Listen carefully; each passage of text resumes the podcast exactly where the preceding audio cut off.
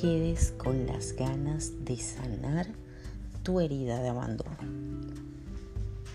Disculpen que hoy salió un poquito tarde nuestro episodio.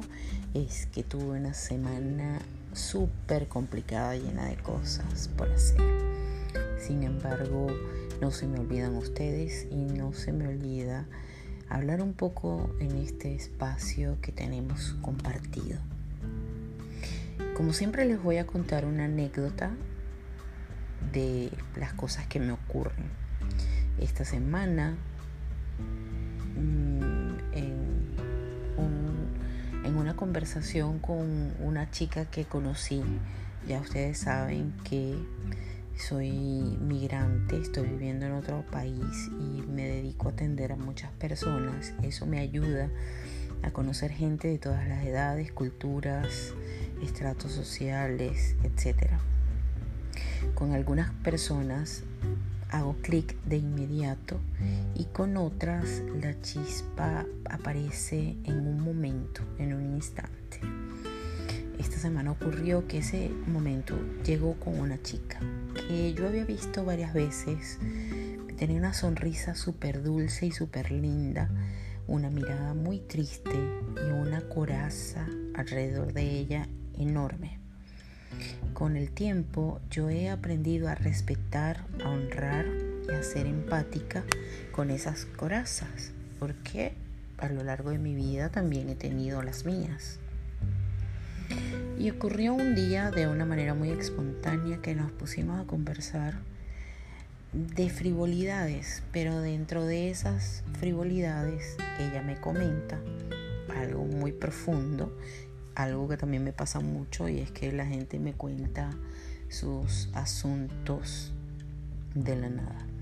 Ella me decía que su mamá la abandonó cuando ella tenía dos años y que por eso ella eh, sentía mucho, se sentía muy abandonada, que ella creció también en un hogar disfuncional y tuvo que salir de allí a los 16 años y que cuando tomó conciencia empezó a buscar respuestas. Porque su mamá lo abandonó, porque estuvo en un hogar disfuncional. Y miren, como ser humano, como hija, como terapeuta, yo conozco esa sensación eh, de, de no sentirse amado, de no sentirse querido, de no sentirse aceptado. Imagínense no sentirse aceptado por, tu propia madre.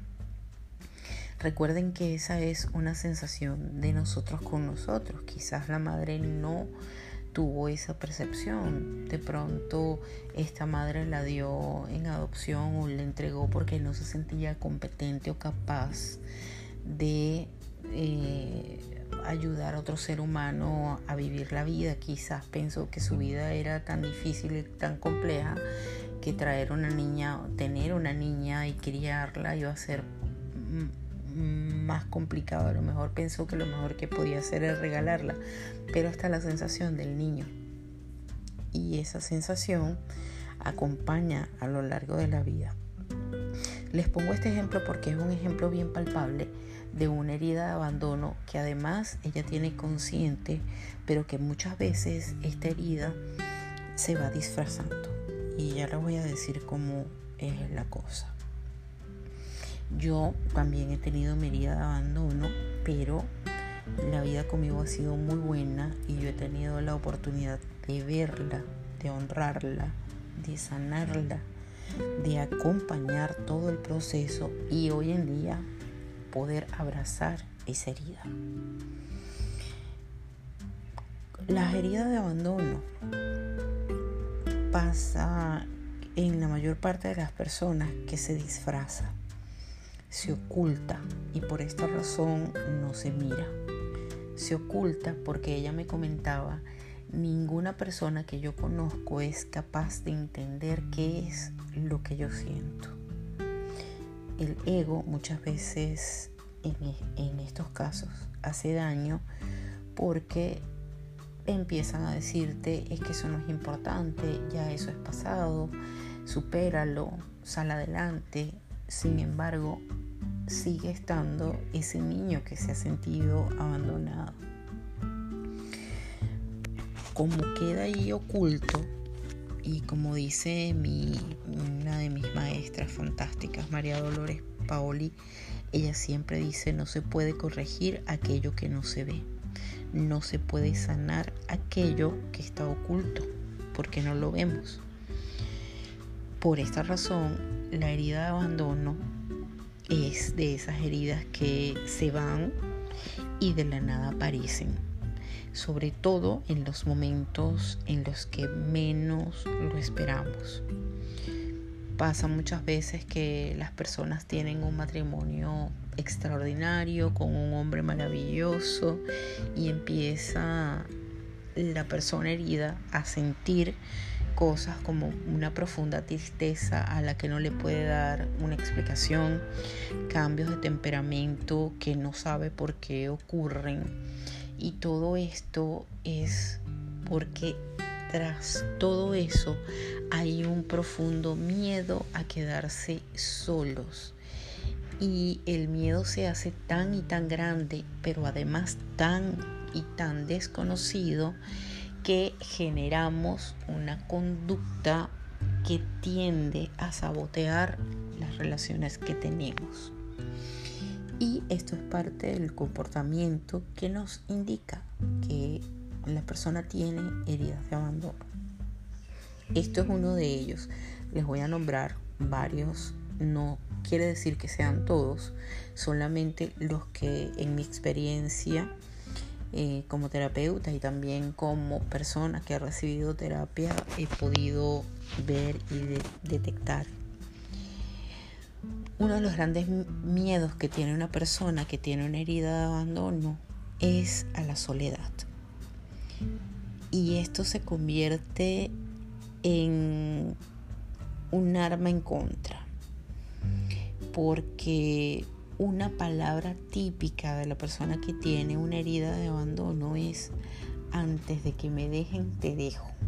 Eso es típico y por eso comenzamos a sabotear las relaciones que tengamos y mientras más profunda es la relación, por ejemplo relación de pareja, pero funciona entre en cualquier otra relación funciona en las relaciones con la familia, funciona en las relaciones de pareja y en, en las relaciones con amistades muy cercanas, que empezamos a sabotear estas relaciones para quedarnos solos.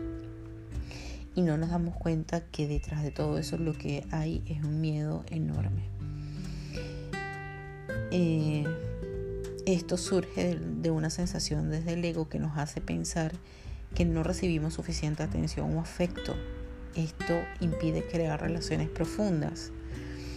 Y esto también nace de la necesidad de no amarse a sí mismo porque hay una creencia al pensar que si no nos quisieron cuando éramos niños, no somos merecedores de amor. De allí surge una máscara que es una de las más eh, tenaces o tóxicas, digamos, que se llama dependencia. Y un círculo además. No soporto estar sola, pero me alejo de quienes amo porque siento que no me aman lo suficiente y me quedo sola. Entonces, aquello a, lo que más le temo es aquello a lo que más me acerco. Otra de las características típicas de una persona que ha sufrido de abandono es llamar la atención a través del drama o de la pena, creando comportamientos de víctima que necesita quien la rescate. Estas personas eh, empiezan a, incluso a crear enfermedades y créanme que como son tan inconscientes, no, no, sea, no, no son cosas que hacen a propósito. Estas enfermedades realmente se las crean porque están buscando a alguien que las rescate de esa sensación de abandono. Miren, les cuento que sí, de verdad es, es, es una de las heridas más profundas que tiene el alma y la de más difícil sanación porque implica excarvar en ese interno hasta que podamos eh, restaurar, digamos, esa, esa alma, ¿no? Otra de las cosas que hace una persona que tiene una herida de abandono es tener atención permanente de las personas que, que quiere y que siente que la quieren, generando una especie de sofocamiento en esas relaciones. Por ejemplo, quiere saber todo de la pareja, dónde estás, qué estás haciendo, con quién estás. Con las amistades muchas veces también hacen lo mismo con los hijos. Son esas madres que quieren involucrarse en todas las actividades de los hijos, incluso cuando ya son adultos e independientes.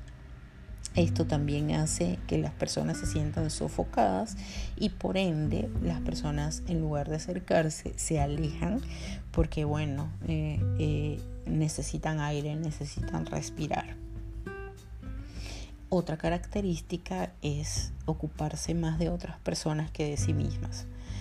Eh, muchas veces las personas que, que han tenido heridas de abandono dan mucho de sí a los demás esperando que le retribuyan de la misma manera y muchas veces esto no pasa. Hay otras que, por ejemplo, a nivel de pareja es usar el sexo para pegarse a otra persona. E incluso mucha gente lo que hace es que usa el sexo como un mecanismo de vinculación. Por lo general, quien tiene heridas de abandono busca apoyo en otro, aunque terminan haciendo lo que quieren. Sienten que necesitan a alguien, que dependen de alguien para hacer las cosas. Liz Bourbeau decía que el alma ha venido a sanar esa herida de abandono y que para ello necesita experimentar situaciones de abandono. Cuando tú, por eso les digo, cuando tú crees que ya sanaste la herida de abandono, surge por allí otra situación que te hace experimentarla, porque la intención del alma es poder finalmente sanar esta herida. Por ello muchas veces cuando sientes abandono, también te estás abandonando y también estás abandonando tú a la otra persona. Sobre todo si no haces nada por sanar eso. Si sigue apareciendo la herida de abandono en tus relaciones, es porque aún no lo has sanado. Por eso te digo que la primera etapa para sanar una herida de abandono es reconocerla y aceptarla. Eso no significa que estés de acuerdo con esta herida. Significa que te estás dando cuenta que esta herida causa el que no tengas relaciones sanas. Después hay que desmontar esa máscara de dependencia para sanar esta herida. Tienes que aprender que solo, sola puedes hacer todo y que tener compañía, tener afecto, tener cariño de los demás no implica necesariamente uno que te vayan a abandonar y tampoco significa el que te tengas que quedar solo, solamente significa que eh, puedes transitar tu vida acompañado perfectamente el tiempo que sea, un mes, un año o toda la vida. Para esta herida yo siempre recomiendo que tomen terapia con una persona especialmente que te ayude a desarrollar amor consciente. En mi experiencia, un patrón de abandono o cualquier otro patrón que está tan arraigado no se va a cambiar solo. No puedes hacerlo solo, requiere acompañamiento. También requiere de mucho esfuerzo y sobre todo requiere de gente que sea conocedora del tema porque esta persona conocedora del tema tiene herramientas para poder sanar. Nosotros somos gregarios por una razón, vivimos en comunidad porque juntos procuramos la sanación. Por eso hoy te muestro, por si te resuena y por si a través de este audio puedes ver si tienes una herida de abandono, te doy la entrada para que la reconozcas, para que veas que hay un camino de sanación que puedes transitar Y recuerda siempre que es mejor arrepentirse que quedarse con las ganas de vivir un amor pleno.